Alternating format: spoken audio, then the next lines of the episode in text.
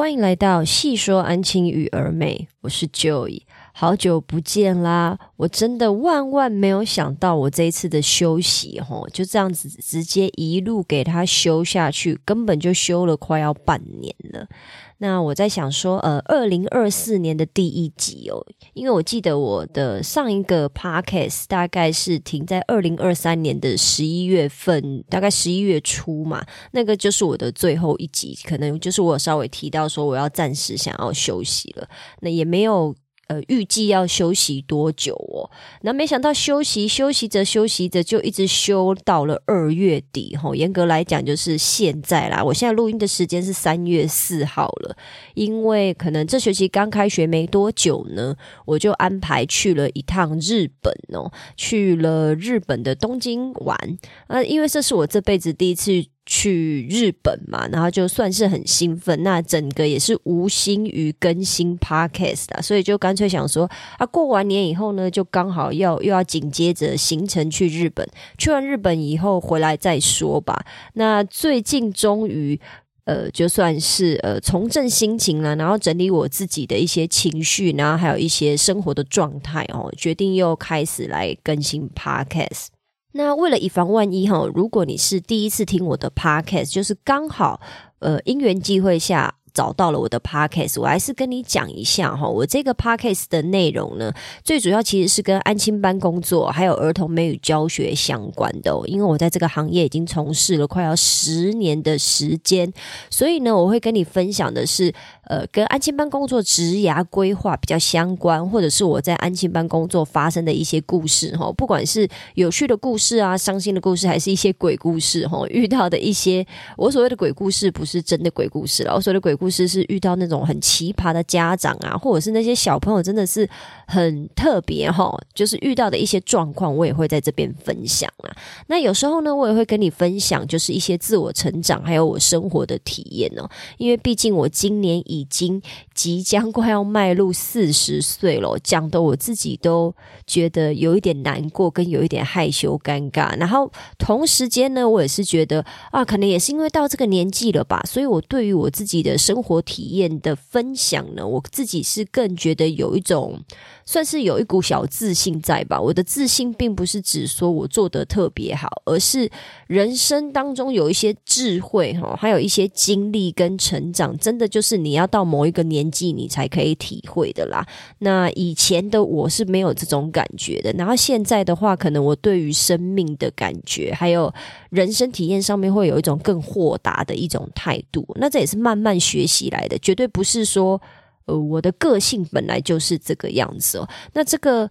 如果有机会的话，我也会在频道未来跟大家做一个分享。如果我的频道有办法一直持续做下去的话，这边呢，我就先跟你分享一下近况啦。我有提到说，我上一个 podcast 的话是在二零二三年的十一月嘛，做最后一次的分享，然后就暂时休息了。那那个时候呢，是因为遇到我自己养的宠物，它真的是无预警的就过世了，就是。那一天我真的就是起床，然后就是准备要去清猫砂的时候呢，就发现其中一只猫，它叫阿菊吼，另外一只叫吕吕，就吕吕还活蹦乱跳的，那阿菊就一直待在它的那个睡觉的窝里面都没有出来，然后呈现一个就是躺平的状态。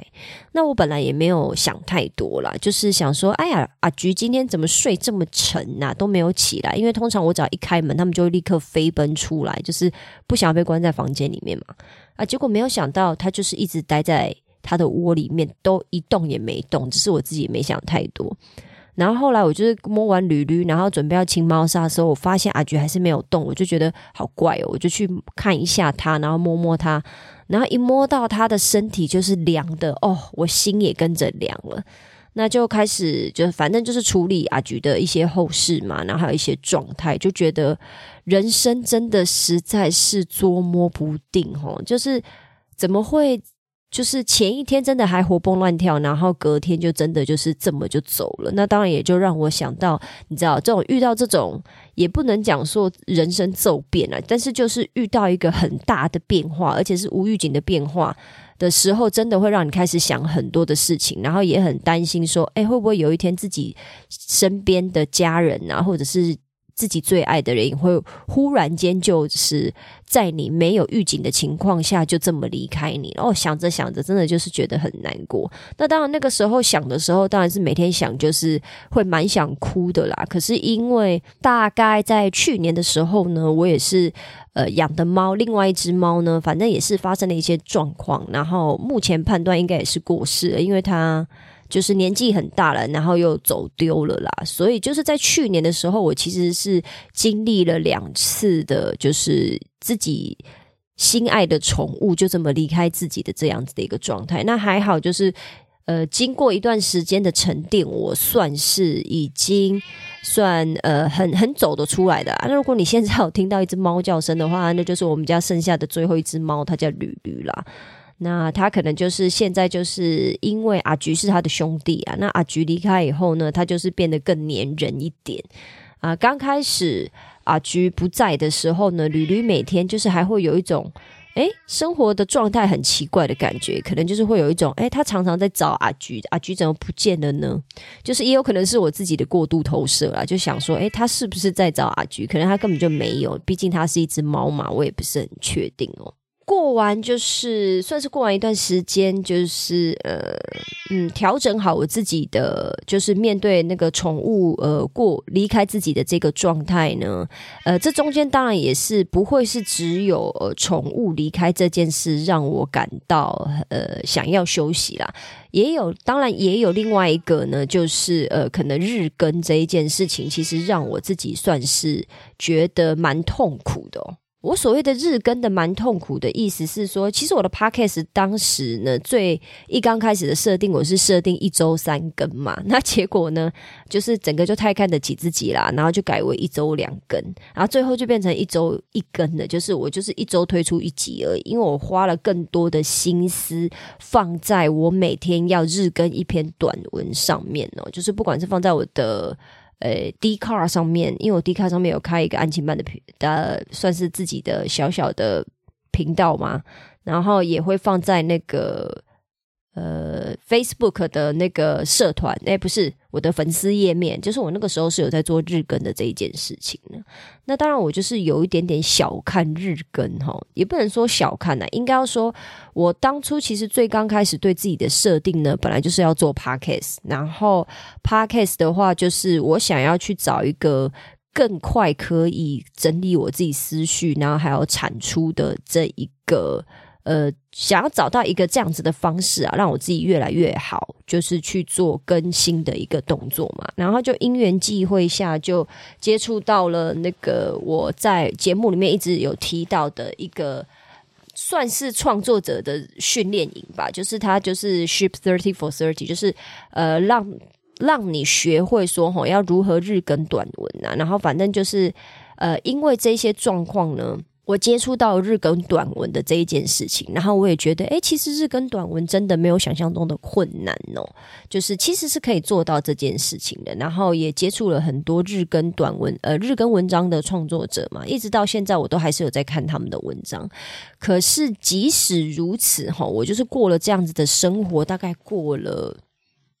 大概七八个月吧，七八九个月，就是我真的就是日更短文哦，每天。呃，当然不是，实际上不是真的每天在写嘛，一定就是有时候是每天写，那有时候可能就是集中一个礼拜的时候，有两天就是狂写，写了七篇文章，然后剩下的时间呢，就是在做别的事嘛，比如说就是录 podcast 啊，或者是回答呃网友的一些问题，类似像这样。那透过呃这样子的练习，我当然知道说，哦，其实这件事情没有想象中的困难。可是问题是，我也因为这个样子开始去思考说，诶，这件事情是真的适合我自己的吗？为什么会觉得不适合我自己呢？那你就看看我的休息，你应该就可以知道，我就是休息快要半年嘛。可能人家休息的是什么？休息一个月啊，两个月，然后他们就会开始继续呃恢复他们的日常，就是去做呃创作的这个动作。可是我真的就是怎么样都提不起劲儿。然后那时候刚开始休息的时候呢，也真的就觉得说啊，原来不用再去想创作这件事情是多么的轻松跟多么的没压力。因为那个时候为了要日更短文，你日更到某一个程度，哈，真的就是会有一种觉得，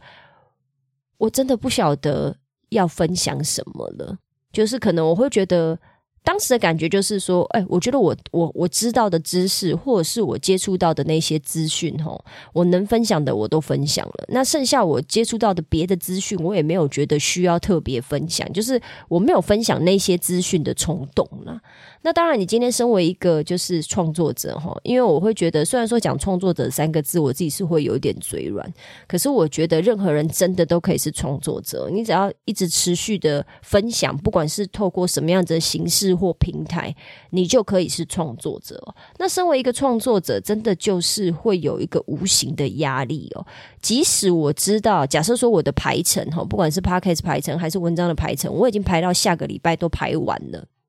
甚至 podcast 我是以一个月嘛，因为可能就一口气录四集，那就一个礼拜上一集。那我是不是这个假设说这个月的排程我都已经排好了？我还是会陷入焦虑哦，就是想说，哦，那我接下来要打什么文章哦？我接下来要分享什么 podcast？我就觉得我能讲的我都已经讲完了。那那个时候就是处在就是我每天要写一篇文章，跟我每周要分享一个 podcast 的这样子的焦虑的情况下，哈，让我越来越讨厌做这件事。也就是说，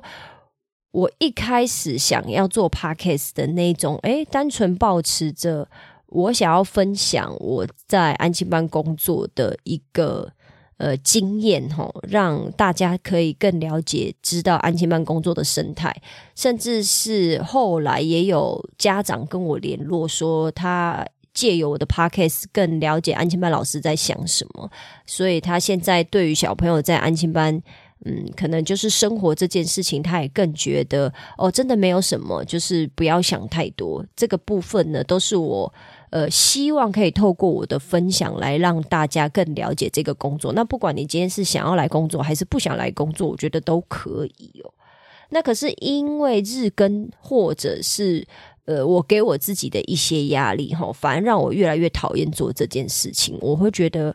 嗯，应该也要说借由。如果我没有就是透过日更跟，就是我那时候还要就是周更 podcast 的这样子的一个生活哈，就是我没有体验过原来这样子的生活，其实是会让我自己很痛苦的。就是虽然现在用嘴巴讲吼，或者是甚至是在听的你，就是用想象的都可以想象说啊。听起来就是可能蛮辛苦，或者是听起来还好吧，很轻松啊。我觉得日更短文呐，或者是你一集一个礼拜才更新一个 podcast，这个还好吧，听起来没什么压力。也有可能是就是哎，看网络上面那一些就是创作者啊，KOL 他们就是他们的创作才是不断持续的，呃，一直在创作。可能人家都做了很多年了，那他们也没有在抱怨呐之类的。不管今天是怎么样的一种情况哦。我都会觉得说，起码我是身体力行了，去体验了这样子的生活，真的就是扎扎实实的，可能七八个月吧，我才可以真的很正视我自己身体的反应，就是其实我是没有办法接受这样子的生活的，然后透过。呃，这一段时间的沉淀，也就是你知道这一段的懒惰啦，每天都没有干嘛嘛，就是我就是只有安静的上下班，然后下班以后呢，我就是疯狂的在追剧，我真的就是一直追剧，大概就是追了这。三四个月，我就是一直在追美剧，就是一直在看我自己想看的美剧。然后想看美剧这件事情呢，中断在什么时候呢？在最近，在这一个月，终于被中断了。为什么？因为我就是去日本玩了一趟，然后去呃东京玩了一趟，因为是我第一次去日本嘛。然后我就发现，天呐，原来日本是一个这么迷人的地方哦！因为我以前没有去过日本嘛。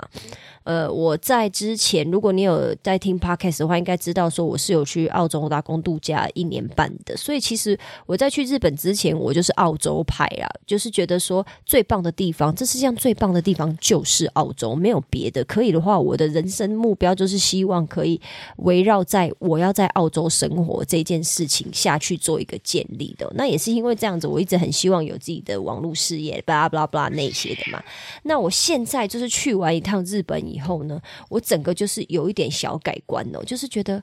哇，原来这世界上也有一个这么棒的地方，叫做日本哦。我可能就是一个乡下怂啊，真卡怂，就是没有去过日本，所以不晓得。以前常常听到人家讲说日本有多好有多好，我也都只是听听而已，就是我没有否认，但是我也感觉不到他的好，因为我就没去过日本嘛。那结果这一次呢，因为就去了日本哦，我就呃，诶，发现说哦。日本真的太棒，那也因为这个样子，我觉得这个日本真的是太棒了，以至于呢，我已经在规划就是隔年的日本行程了。那可是隔年日本行程会有一点不一样，就是因为我希望我这次可以带我的爸妈去哦，可能要带他们去京都玩啊，那就一直在规划。那接下来就是存钱啦。那为什么提到这件事情呢？就是也是想要让你知道说，经过这一段时间，不管是我的日更到一直到创作过劳，或者是到修行哈。我在一直不断的在了解自己啦，应该要怎么讲？更了解自己想要什么样子的生活。那怎么样了解自己，跟去看到自己内心的需求的这个部分呢？我也真的还不是专家，我只是就觉得说，哎，说不定我之后可以透过这个分享，吼，分享我的经验，让大家可以更正视自己内心的需求，而不是因为外在，吼，因为我也常常是因为外在的影响而觉得。哦，有那个好好哦，我也很想要这个东西。那可能之后有机会的话，我会在频道里面分享。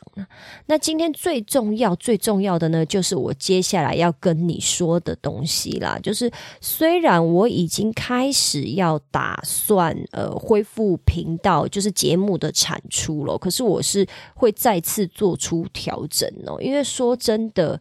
呃，我不晓得你是不是也是一个会接触创作者的分享的人呢？有一个创作者呢，他叫杰森，然后他的频道跟他的部落格吧，叫做早安杰森。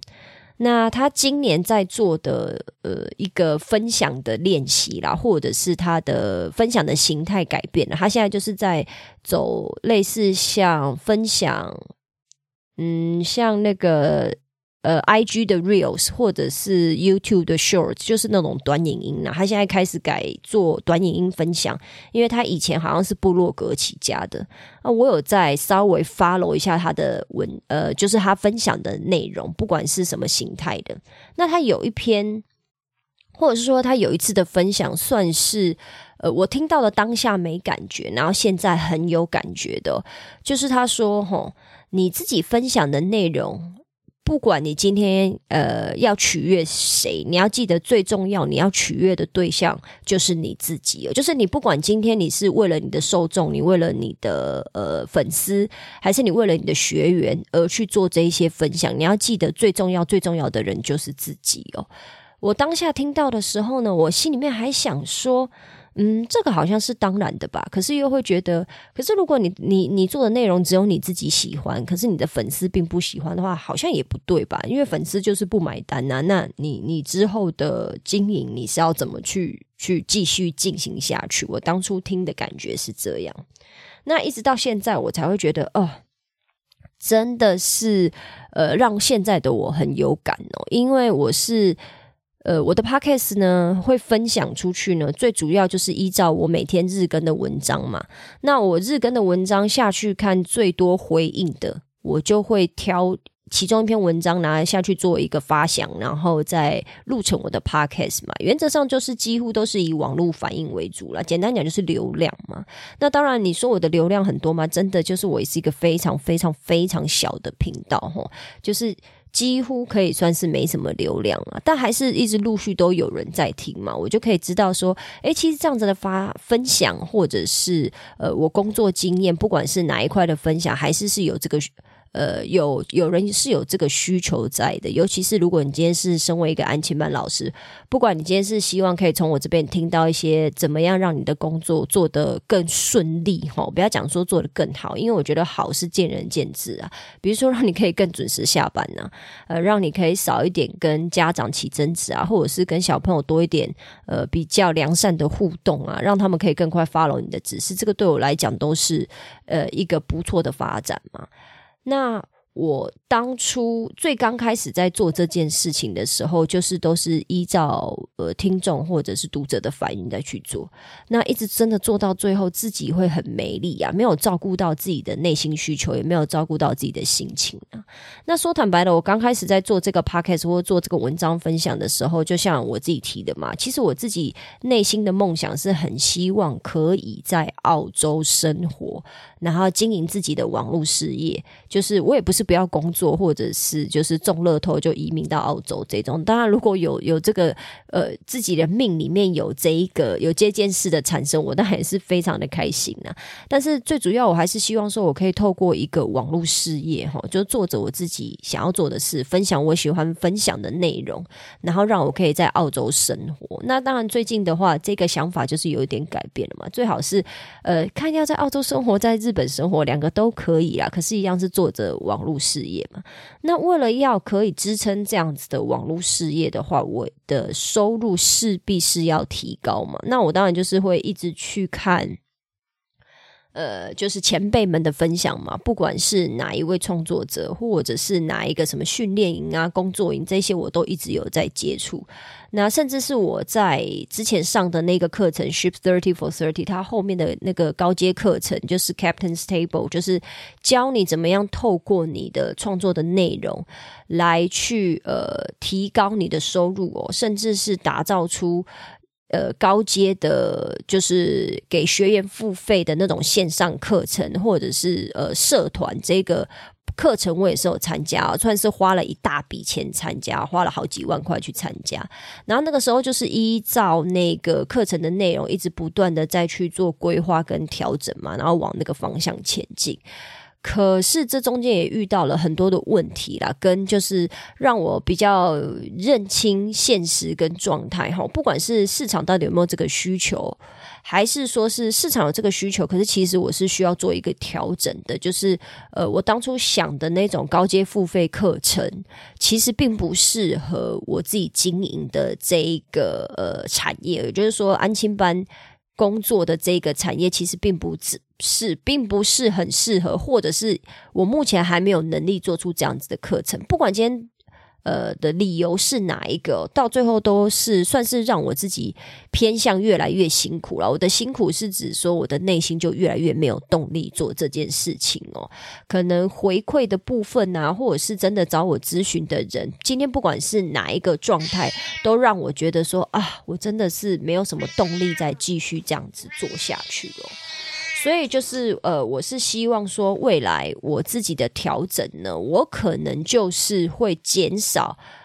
就是不再会以文章日更为一个主要的发想了啦。我现在就是会把我的主力放在一样一周就是要更新一集 podcast 是最少。那可是如果我那一周话特别多，或者是我有其他想要分享的主题，我也想要告诉你的话呢，我就会额外进行一个类似所谓的周间节目。这个当然也是我偷其他 podcast 的啦。就是最主要的分享还是一周一集嘛。可是如果我有多的分享，我也是会放出来哦，那就是当成那一周就会有两集这样子。可是呢，这边最重要的来了，就是我未来的 podcast 呢会采取订阅制哦。订阅制的话，呃，因为就我目前有限的理解能力哈，我目前只能做到 Apple Podcast。那刚好看到我的后台数据啊。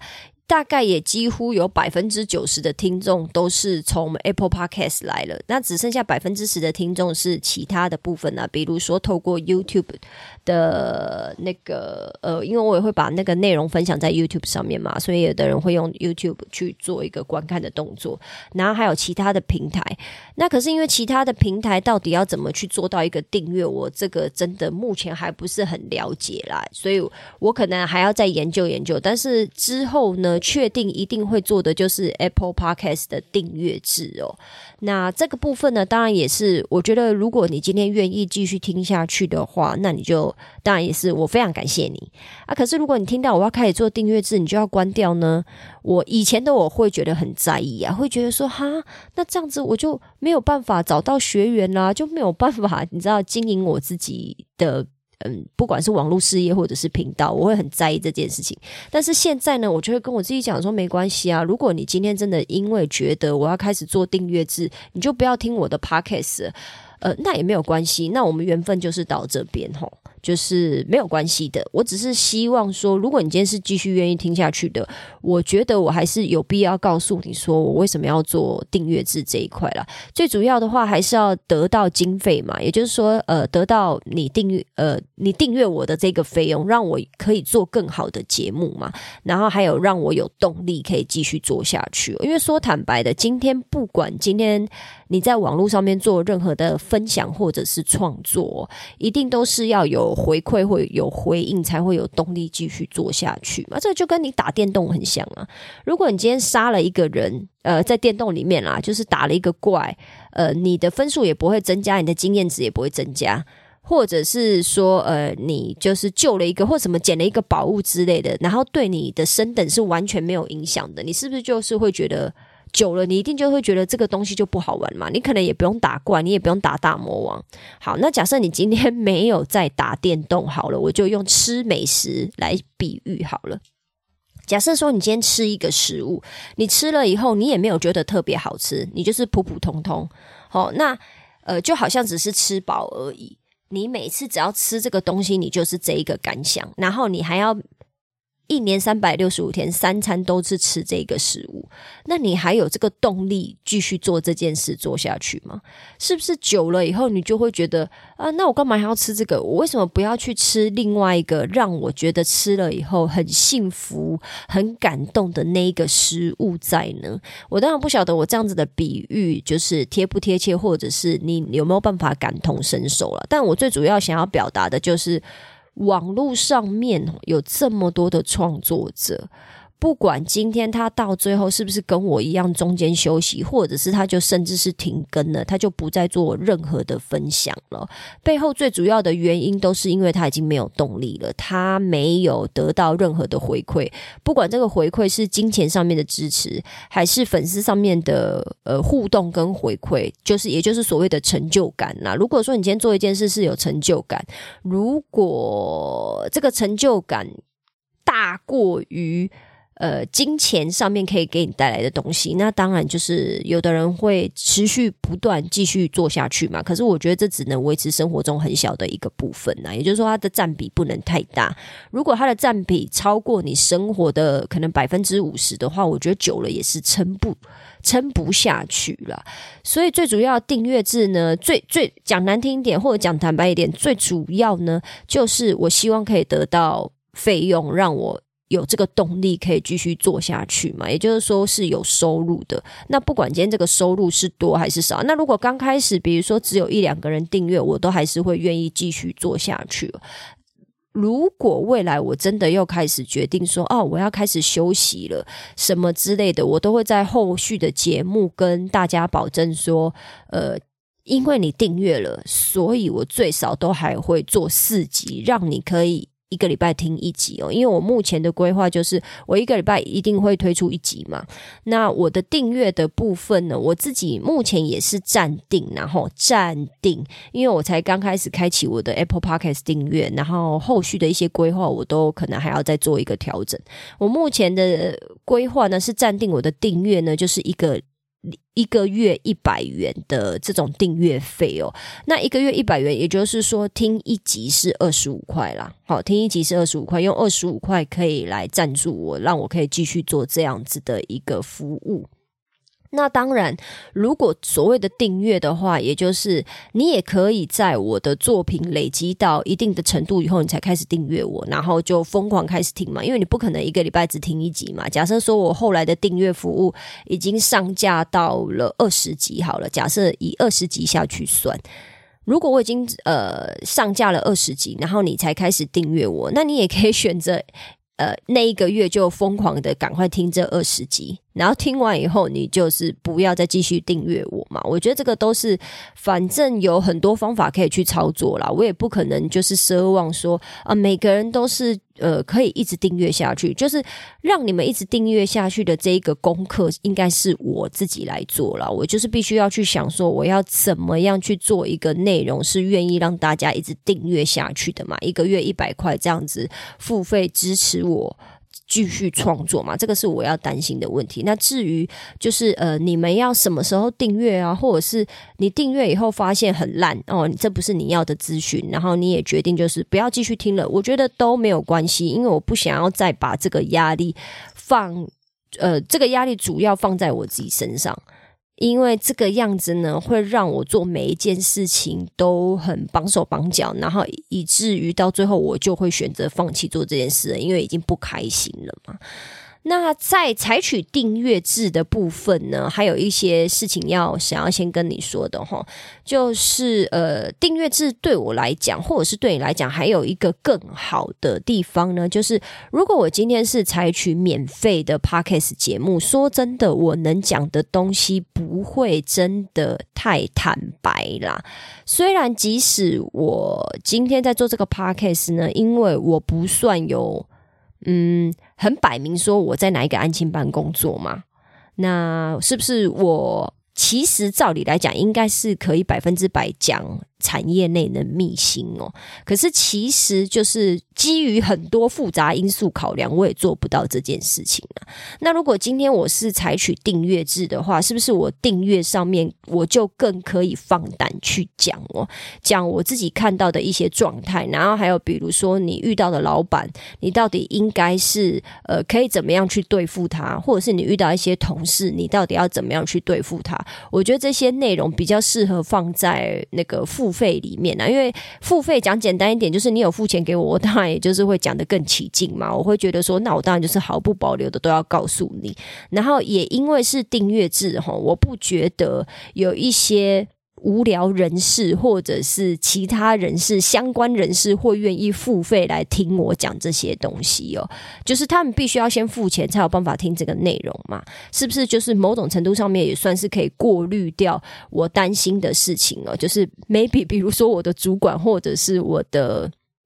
老板们听到我在讲嗯公司的坏话，或者是讲一些他们并不希望就是外面的人知道的事情，那我会觉得说这些东西我也是保留在订阅的节目里面，会是一个更好的一个做法啦。当然，这只是一样，这只是就我目前的想法。如果我之后做任何的规划跟调整的话，我也会提早让你们知道，然后让你们可以做到充足的准备。说 OK，那可能订阅就是到什么时候了，然后你就可以不。要再付钱，这个我也都会提早告诉你吼。那最后我想要做的呢，我想要说的就是说，呃，这一个。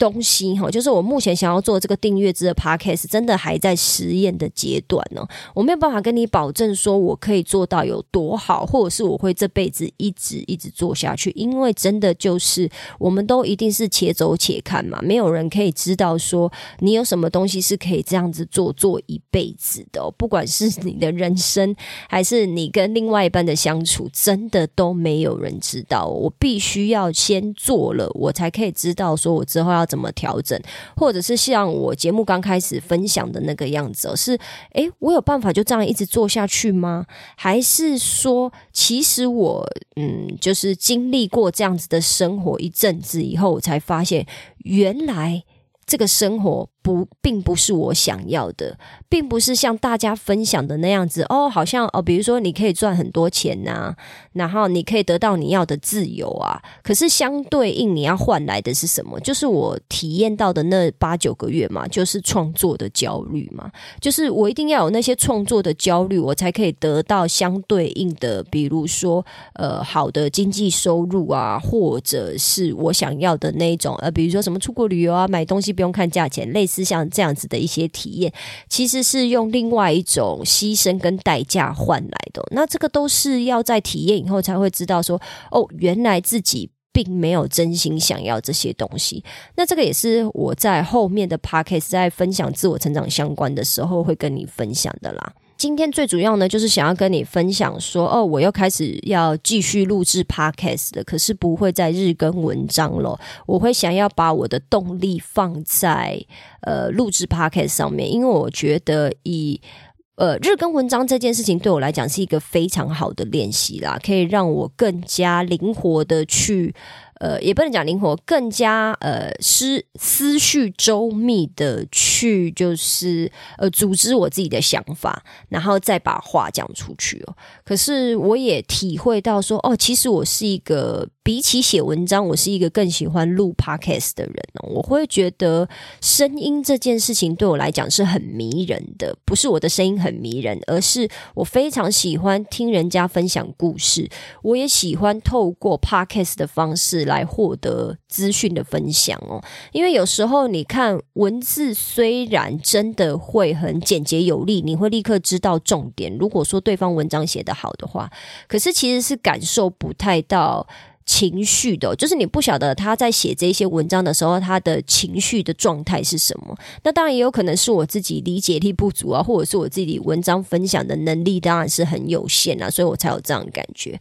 但是我觉得听 podcast 这个部分呢，我自己是非常有感的。然后我我目前也觉得我在声音这一块，我算是做起来是比日更文章还更有一点动力的，所以我就决定要做出这样子的调整哦。那希望我之后在我的 podcast 订阅里面就可以看到你喽，或者是可以跟你多聊聊一些，就是呃。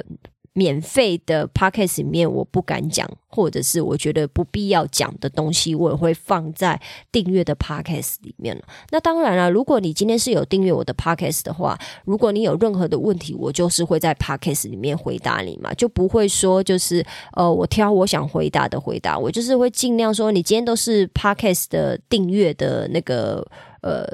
嗯，听众的话，我当然就是一定会尽量都要回答到每一个人的问题哦。那这就是我这一次的分享啦。我接下来的下一集呢，就会开始放在我的 Apple Podcast 的订阅里面，就不会再放在呃免费费的 Podcast 里喽。那至于之前在这一集之前所有的 Podcast 呢，呃，我还不太确定我会怎么去处理他们哦，因为好像处理起来是一个大工程哦，要把他们全部改。到别的地方呢？还是说之后陆也会陆陆续续把它们变成呃订阅制的内容吗？这个我都还不太确定，还要看一下做这件事情到底有多困难哦。或者是如果很轻松的话，那我就有可能会这么做。那如果很困难的话，我也只能放弃哦。就是直接一样，还是放在网络上面给大家，就是免费听，然后就是让你们去理解一下安亲班产业的故事。那当然，这也是会推动我之后会努力做出。更好的节目嘛，或者是分享更多有用，或者是可以疗愈你们内心，或者是改变你们想法的 podcast 内容嘛，这样子才可以让你们愿意持续订阅下去嘛。那这是我接下来的目标啦，我会继续努力。至于会走到哪一步呢？我们可能就是先且走且看。呃，我不敢说大话啦。以前我都会动不动就是说，好，我起码要做一年啊，要干嘛的？那这一次的话，我是觉得说没关系，我可能先保守估计吼，我大概会先做一季啦，就是一季三个月嘛，就是我一定会做满一季，然后再开始做出一个调整哦。那如果你有兴趣的话，就。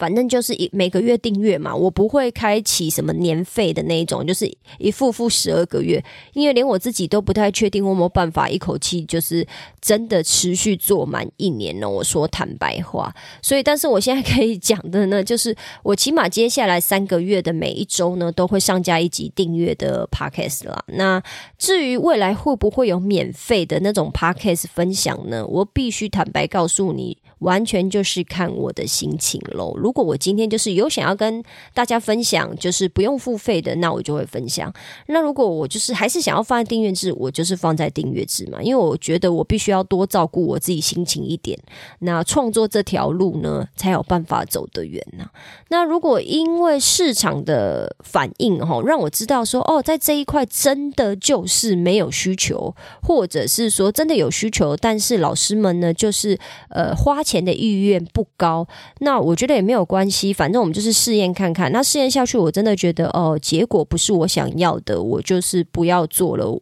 的话，那我就不会做了，因为我也不想要再给自己这么大的压力，然后让自己更快放弃这件事情哦。那以上就是我今天的分享喽，然后希望听完呢，可以让你更了解说，呃，我这一阵子发生了什么事情，然后还有可以让你更理解说，为什么我之后的频道要改成订阅制哦。如果你希望，嗯，网络上呢可以有一个资讯呢，让你理解安亲班的工作、安亲班的生活，甚至是像家长跟我联络的，呃，就是。呃，他透过安亲班老师的角度，可以更清楚的知道小朋友在安亲班的一个状况，或者是他可以更好的跟安亲班老师做到一个沟通，甚至是找到最适合自己小朋友状态的安亲班老师哦。如果你也是这样子的家长的话，也很欢迎你可以呃订阅我的频道，我就是呃采取付费制的那种订阅的 podcast 哦。那我们今天就先这样子喽，我们下次见，拜拜。